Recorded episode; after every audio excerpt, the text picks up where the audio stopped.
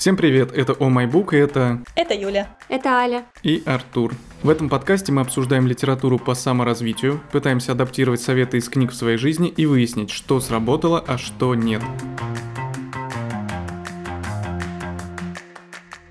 Начало года – это прекрасная возможность изменить привычки и обновить свое отношение к чему-то. Я считаю, что важно еще и справиться с нашими страхами, которые саботируют успехи. Об этом мы поговорим в этом выпуске.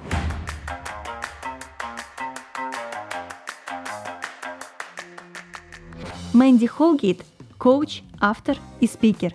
За ее плечами более 28 лет управления бизнесом. Она специализируется на уверенности, образе мышления, общении, жизнестойкости, продажах, росте бизнеса, управлении стрессом и воплощении больших мечтаний в реальность. Мэнди написала две книги, посвященные вопросам развития и роста бизнеса. Ее вторая книга «Победи свой страх» стала международным бестселлером – в ней она дает проверенные стратегии и инструменты, которые помогают справиться с ситуациями, которым мы все боимся, такими как говорить «нет», перестать беспокоиться о том, что подумают другие, как просить о том, чего вы хотите, совершать телефонные звонки и выступать публично. Итак, книга Мэнди Холгейт «Победи свой страх. Как избавиться от негативных установок и добиться успеха».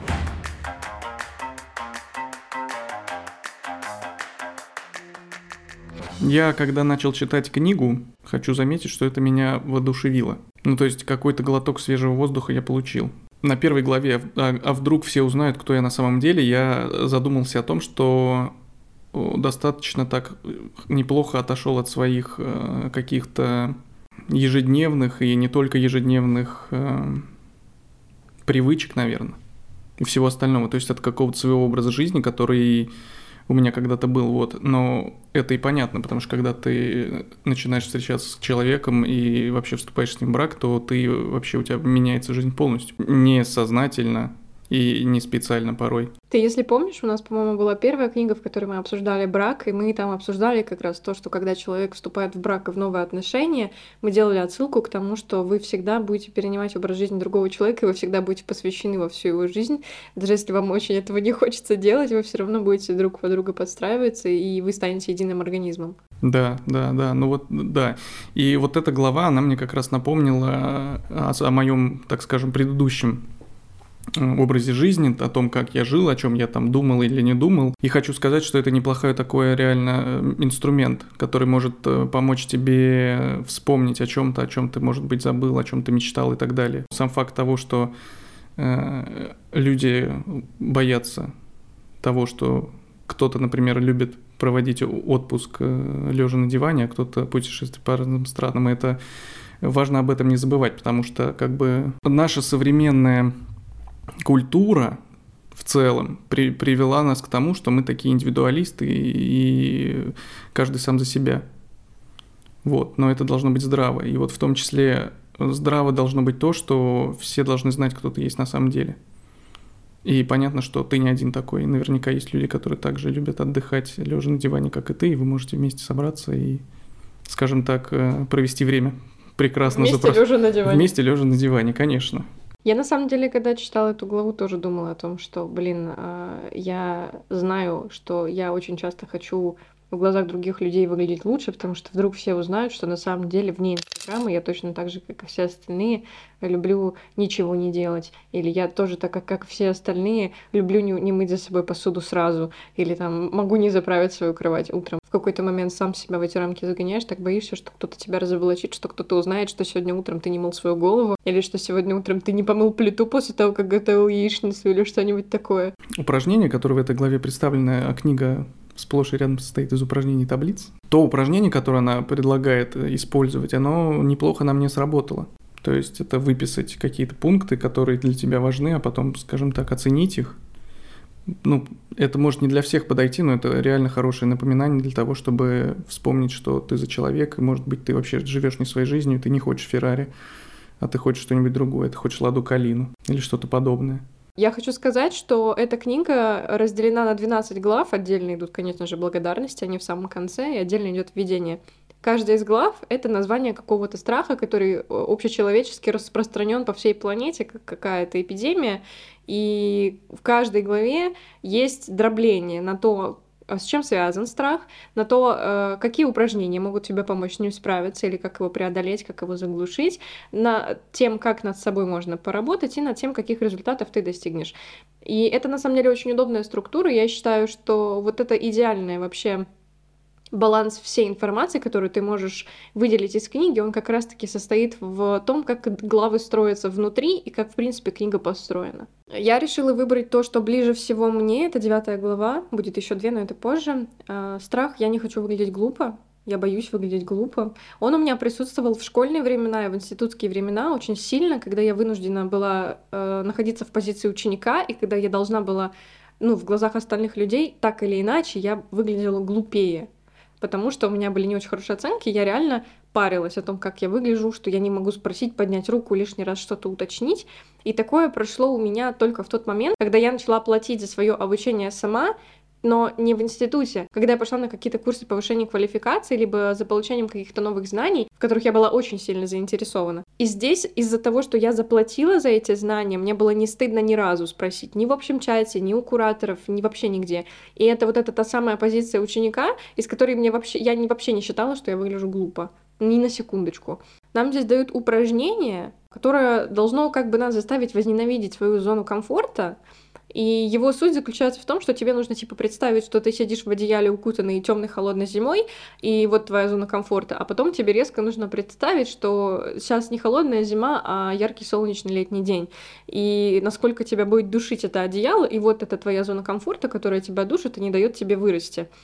И дальше нас почему-то просят взять листочки, опять просят на них что-то написать по одному своему э, убеждению, связанному со страхом выглядеть глупо. И я дальше думала, что нам скажут, вам нужно сейчас проанализировать, сделать какую-то глубокую работу, прописать какие-то примеры, сделать какие-то выводы из этих листов, и по итогу угадайте, что нас заставили сделать, э, порвать их и выкинуть эти листочки, избавиться от них физически. Я очень скептически к такому отношусь, потому что для меня э, написать проблему и порвать эту проблему — это не решение проблемы, или написать свой страх и выкинуть его.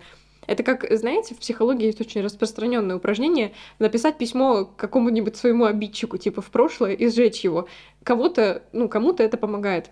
Мне ни разу такая практика не помогла, поэтому и в этот раз она, естественно, мне не помогла. Плюс я уже была настроена скептически, но я думаю, что кому-то из наших слушателей может это пригодиться. Кстати, если вы уже пробовали делать что-то такое, поставьте нам оценочку 5 звезд и напишите в комментариях об этом, потому что нам важно получать от вас обратную связь.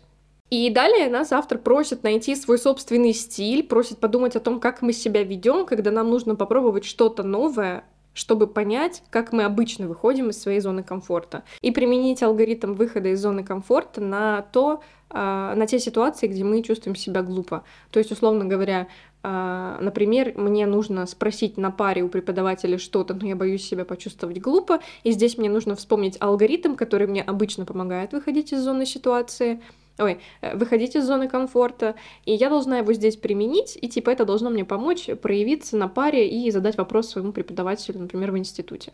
Вот эта история с тем, что себя обмануть и как бы подменить понятие, задать вопрос на выйти из зоны комфорта, это прикольно, потому что ты, ну, делая какие-то новые действия, ты приходишь к другому результату. Возможно, я бы училась лучше в школе и в институте и получала бы гораздо больше, если бы я тогда умела и понимала, как мне вообще выходить из зоны комфорта.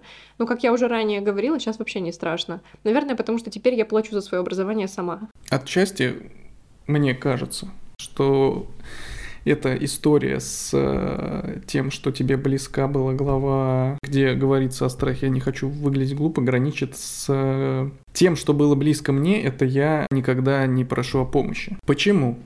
Почему, Артур? Вы. Мы спрашиваем тебя, очень интересно, расскажи. А потому что, когда ты просишь о помощи, порой тоже ты можешь чувствовать себя глупо.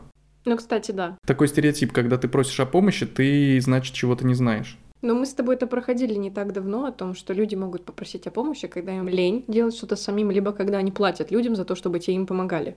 И все. Я могу написать своей ассистентке и сказать, найди мне фотостудии, пришли мне их подборкой, позвони в одну из них, выбери та, которая тебе больше нравится. Это не значит, что я не знаю, как это сделать. Это значит, что я хочу в этот момент позаниматься не социально-сетевым отдыхом и поваляться на диване. Либо, когда ты реально чего-то не знаешь, можно попросить о помощи все-таки. Мгм. Как бы в этом нет ничего плохого. Я очень, типа, плохо относился к этому раньше. К тому, чтобы просить о помощи, сейчас стал больше обращаться за помощью, потому что реально э, всего знать невозможно, и лучше спросить, э, как это делается, чем э, страдать этим самостоятельно, какие-то там технические вещи или не технические вещи. То есть, получается, это страх того, что если я попрошу помощи, то меня сочтут некомпетентным? И в том числе тоже, да.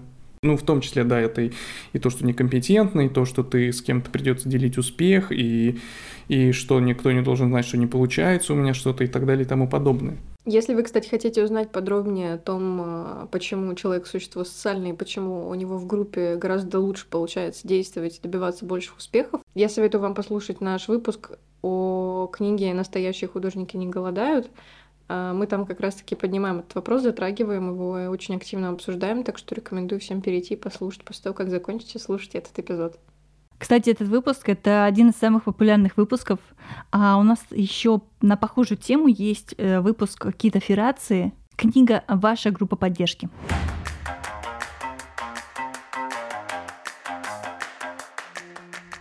С учетом того, что книга написана для людей, которые работают, и очень много работают, упражнения, которые там указаны, они, как бы, знаешь, такие пятиминутки.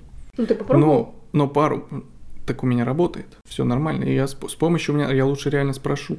Мгм. Потому что, блин, спрашивать это же не просто ты такой, я не знаю, как это делать, а спрашивать это ты такой, я знаю, что это, как это можно сделать, но, например, это слишком долго делается. И ты отдаешь это другому человеку, который может сделать это вместо тебя. В том числе и об этом говорит автор.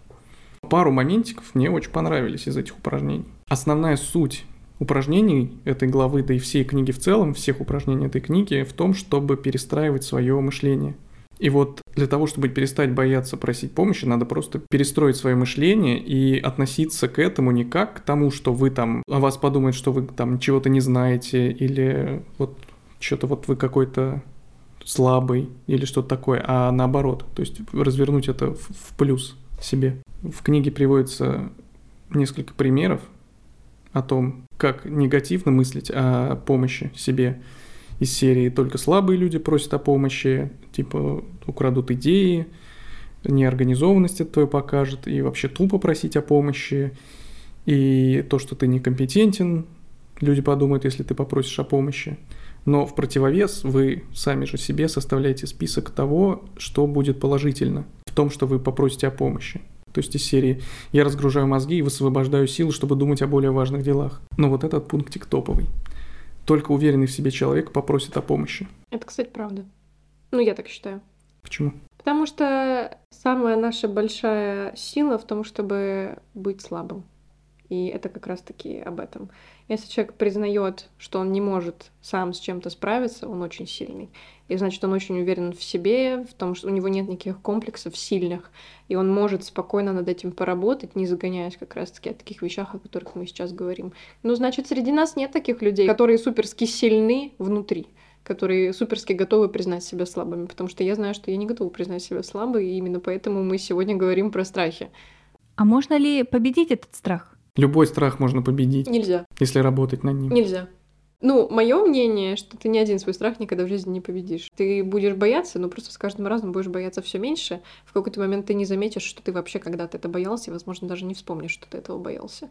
Чем реже мы что-то делаем, тем больше мы этого боимся. Если бы мы дали неандертальцу зубную щетку очень много лет назад, он бы испугался, но если он каждый день бы чистил ей зубы, он в конце концов понял, что ничего страшного в ней нет.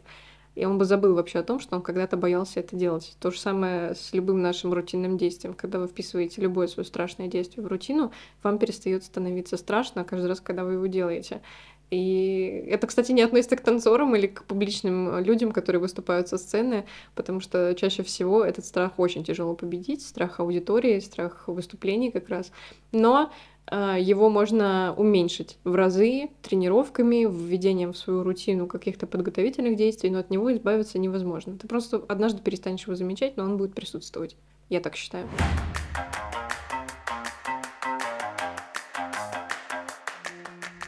Я дальше выбрала десятую главу, она называется «Страх». Я все время беспокоюсь, что подумают другие.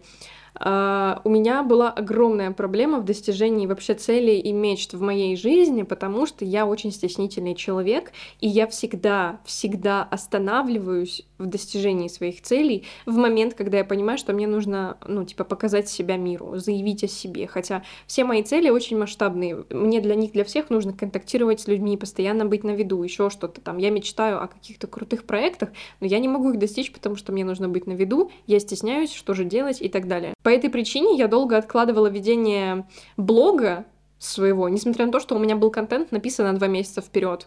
Вот я написала себе кучу планов, я была готова со всех сторон, я не была готова внутренне, что мне нужно будет э, выйти на люди и продемонстрировать им себя. Потому что я думала, да блин, они будут на меня смотреть и думать, что за чучело? Зачем она вообще пришла? Да господи, мы уже видели таких 400 штук. Но не могу сказать, что я этот страх целиком поборола, но я однозначно его пережила внутри себя. Это сто процентов. Нам в голове здесь дают три упражнения, а, первое из них э, о силе целей. Просит нас, конечно же, по системе SMART поставить себе цели. Рассказываю для тех, кто не знает, что такое система SMART. Это ставим цель, которая подходит под 5 пунктов. Конкретная, измеримая, достижимая, целесообразная и определена по времени. И дальше идут 9 пунктов того, как дойти до этой цели, которую вы себе так э, хорошо расписали. Я вам перечислю несколько пунктов из этих 9, чтобы вам не э, спойлерить сильно про книжку, и вы сами решите, нужно вам это или нет. В общем, первый пункт. Убедитесь, что поставленная цель соотносится с вашими главными ценностями. Кстати, мы с вами главные ценности определяли в первой главе, про них говорил Артур, поэтому Э, вы можете туда обратиться и прочесть об этом. Второе. Запишите все, что вы можете сделать для достижения этой цели. Вот в чем секрет. Не думайте о времени, о недостатке навыков или средств, о внешних обстоятельствах, о том, что вы не знакомы с такой-то кинозвездой или что единорогов не существует. Не ограничивайте свою фантазию, записывайте все подряд, даже самые безумные мысли. Нужно просто как можно больше всего написать и погрузить себя в ощущение, что вот до этих целей очень спокойно можно дойти. И ближе к концу нам будут э, в этом списке из 9 пунктов давить на то, что а, мы, ну, как бы с вами очень, собственно говоря, и самоуверены, и нам как бы вообще никто не нужен, и о мнении других людей мы, собственно, и не думаем, поэтому, пожалуйста, просто делай все, что ты написал, и все. У тебя же уже все готово.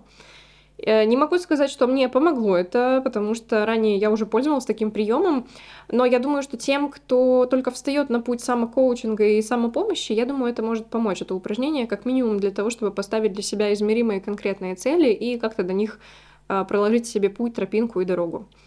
Uh, упражнение номер два «Игра в облачка», она мне очень сильно помогла, очень сильно. Но я о ней узнала чуть раньше, чем в книге, расскажу, в чем суть.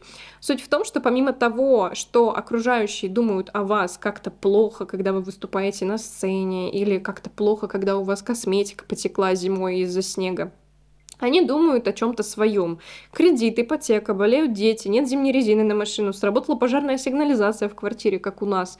И вот буквально вчера и сегодня. Поэтому когда мы встречаем людей, которые, как нам кажется, косо на нас смотрят, важно помнить, что через 20 секунд они забудут о том, что они вас видели. Максимум, что они сделают, расскажут своему супругу вечером за ужином о том, что они видели сегодня очень странную мадам, и они забудут о вас навсегда потому что они видели вас первый и последний раз. В социальных сетях это очень сильно помогает держаться на плаву, потому что я очень часто думаю о том, кто оценивает мой контент, очень часто думаю о своей целевой аудитории, постоянно пересматриваю собственные сторис и думаю, блин, ну наверняка я делаю что-то не так, но вот они, наверное, не совершают целевых или важных действий для меня, потому что я делаю что-то не так. Но по факту я забываю о том, что человек мог ехать и смотреть мои сторис в маршрутке, он не дочитал мой важный сторителлинг, что человеку нужно выходить сейчас из метро, и у него нет сети, поэтому он не дочитал мой сторителлинг, поэтому он у меня ничего не купил. Я, не, я думаю только о себе, и очень сильно эгоцентричная мысль. Когда мы вот эти облачка представляем над людьми, которых мы встречаем вокруг, нам очень сильно становится легче, так что это упражнение я однозначно советую, оно опробовано и реально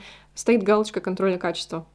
Третье упражнение. Нас просят снова выписать себе на бумагу кучу всего. И суть задания в том, что вот это на бумажке, то, что мы написали, нужно рассказать этой бумажке все свои мысли о том, как о нас плохо думают, то есть какими-то словами чужими себя обзывать, и потом подумать о том, как это влияет на нашу жизнь, что нас так назвали. А потом нужно очень сильно разозлиться и сказать, какие негодяи эти люди, что они мне вот эту всю гадость сказали. Для меня немножко абсурдно, потому что у тебя как будто четвертая личность появляется где-то в комнате, третья и вторая, и типа ты сам с собой эту анализ проводишь. Для кого-то это может помочь, мне не особо помогло, потому что я очень скептично отношусь к такому, типа напишите, и вам поможет.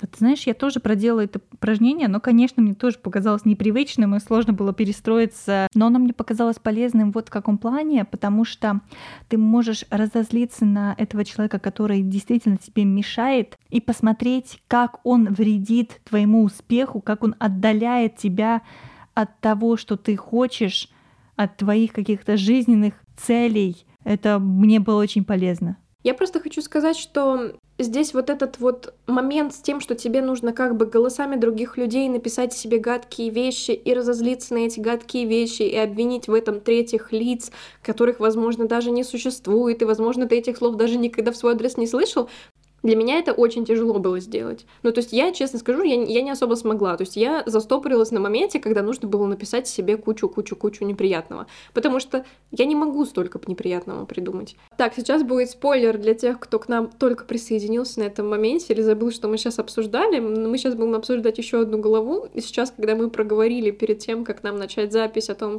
кто и что сейчас будет говорить, мы с моим мужем выяснили, что мы выбрали одну и ту же главу, э, не сговариваясь, э, которая нас больше всего задевает. Это глава 12. Э, страх, э, я не знаю, что такое отдых.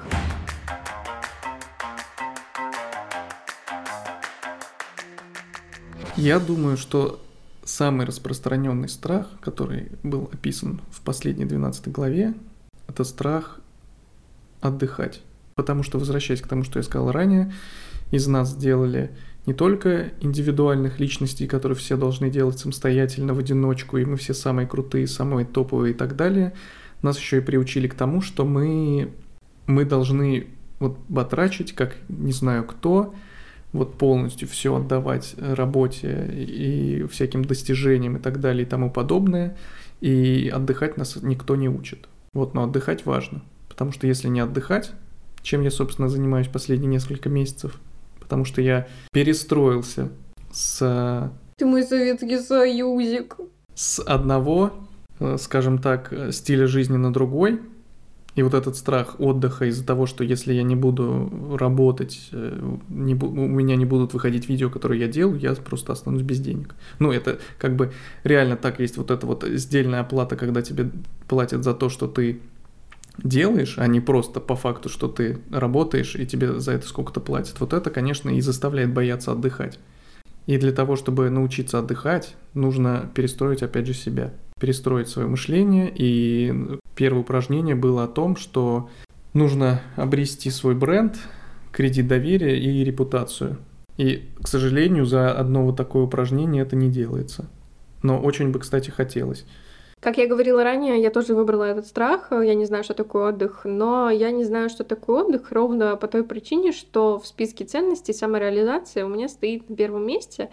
И моя самореализация — это мое творчество, мое творчество — это моя работа, поэтому я люблю работать, и я не воспринимаю очень часто свои рабочие моменты, рабочие созвоны, рабочие колы, рабочие фотосессии и какие-то мероприятия не воспринимаю как рабочие. Я их воспринимаю, как будто я съездила почилить с какой-нибудь крутой девчонкой, которая добилась много чего в своей жизни. Я приезжаю домой уставшая в ноль, не понимаю почему, но не могу сесть отдыхать, потому что чувствую, что я была просто на светском мероприятии, а не работала работала там. Хочется разделять, конечно, этот момент в своей голове. Я думаю, что мне до него еще расти и расти. Но я хочу сказать, что есть второе упражнение, а, о котором Артур не сказал. Я его сейчас объясню и расскажу. Оно называется первое, второе, третье. Его суть заключается в том, что когда вы в следующий раз захотите взять с собой на пляж, например, э, свой планшет или свой смартфон, э, вместо того, чтобы пойти плавать, вы будете отвечать на рабочие звонки во время своего за законного отпуска.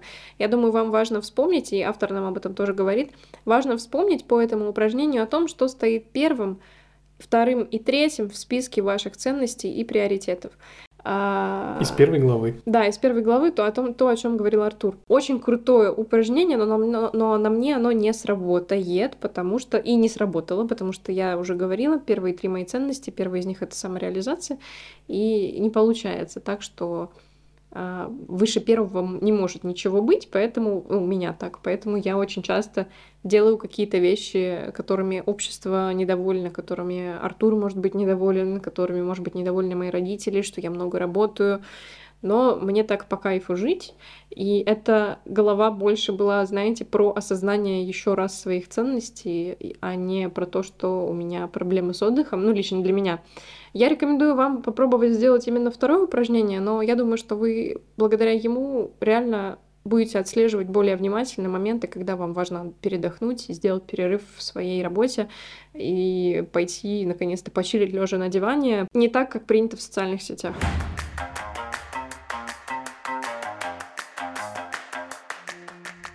Я хочу начать э, с главы номер 7, которая называется «Я до смерти боюсь выступать перед публикой», потому что это первый страх, на котором я обратила внимание, что я не хочу его признавать.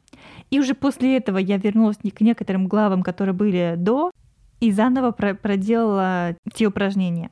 В этой главе автор пишет о том, как проявляется этот страх. Например, во время дискуссии в группе вы чувствуете, что вашу точку зрения не услышали.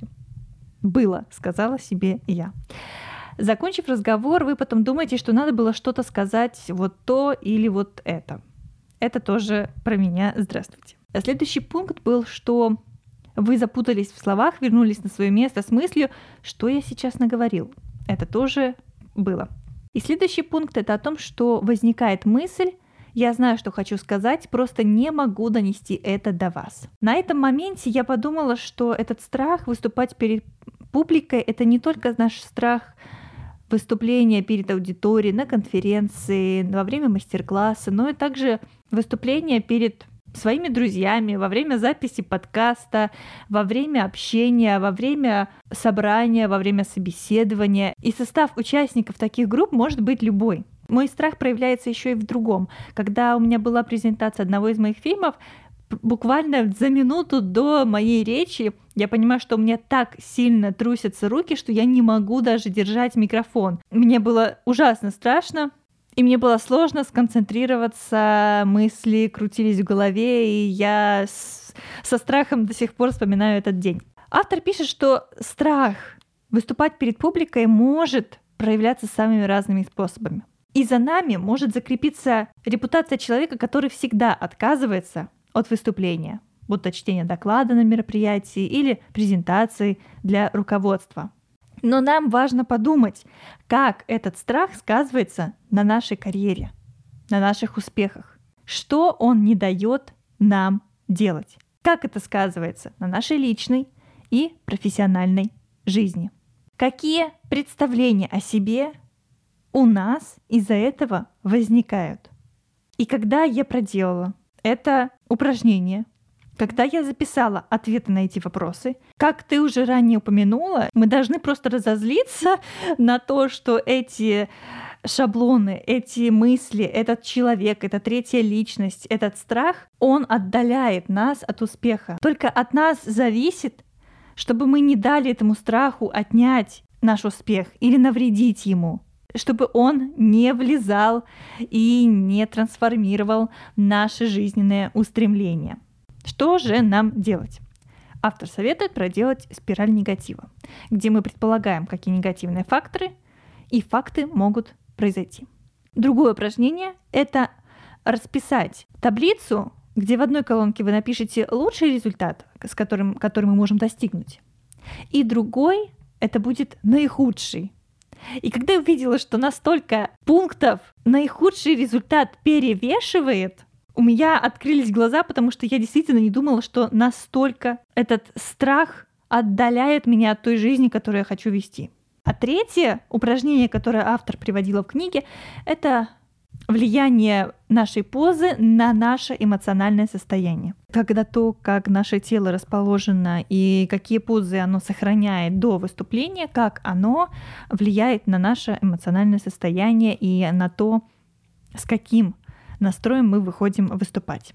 Конечно же, просто написать списки недостаточно, нужна еще и предварительная работа, репетиция, и вот важная мысль, которая мне понравилась из этой главы. Иногда для того, чтобы выступить перед публикой, не хватает только смелости высказать свое мнение.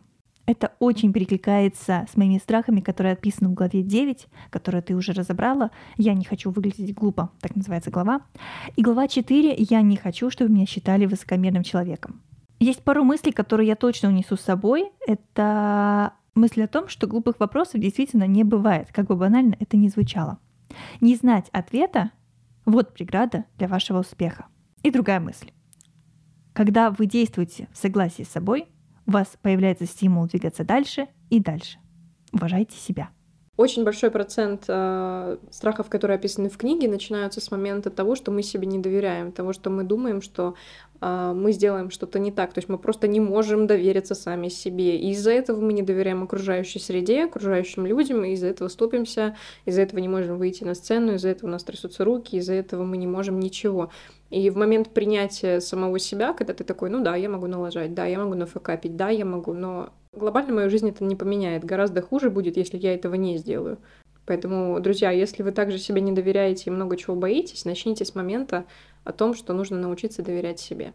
Кто еще не доверяет себе, поставьте 5 звезд, пожалуйста, нашему подкасту. Другой важный страх в котором я хочу признаться, был описан в главе как раз 4 «Я не хочу, чтобы меня считали высокомерным человеком». Вот что пишет автор. Что если бы вас считали главным авторитетом вашей отрасли, самым талантливым и опытным специалистом? Какие чувства это бы у вас вызывало? Комфортно ли вам с такой формулировкой? Заставляет ли она вас улыбнуться? Или вам вдруг стало немного тревожно, и вы сами не можете понять от чего? Как бы вам пришлось изменить свою жизнь, чтобы заслужить такое высокое звание? Вам кажется, что вы еще не готовы? Что у вас мало опыта? Что у вас нет ни времени, ни возможности для такого масштабного начинания? Страх показаться высокомерным оттесняет вас так далеко от вершины успеха, что вы рискуете всю жизнь просидеть в комнате для слуг, прячась за электронными письмами и чужими похвалами. Страшно произнести «я крутой специалист». Но это не высокомерие, это спокойная уверенность. Таким образом, мы добровольно отступаем от вершины успеха, потому что боимся подойти к ней слишком близко. Одно из упражнений, чтобы побороть этот страх, это упражнение «Мои достоинства».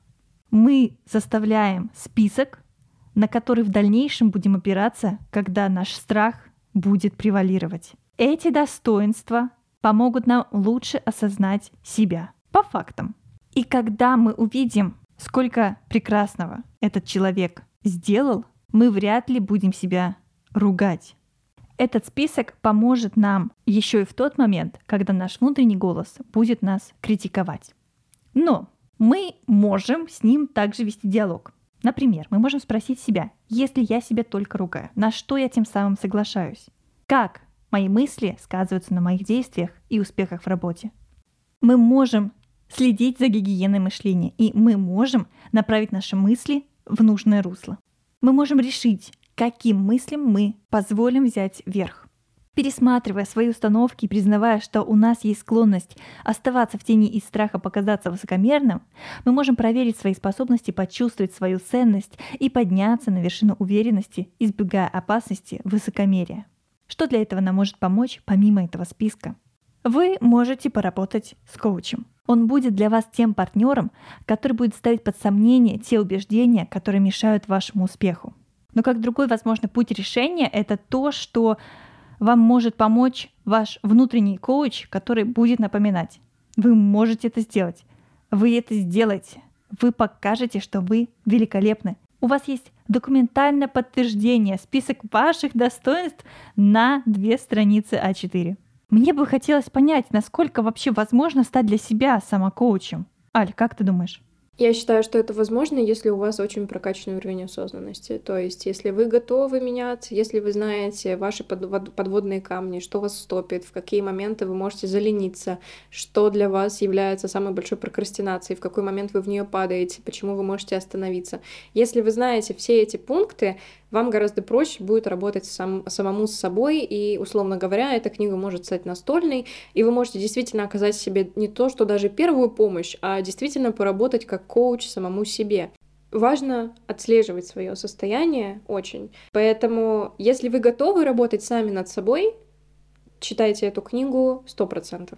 А, если вы готовы делать упражнения, осознанно идя к своим целям и к успехам, читайте эту книгу.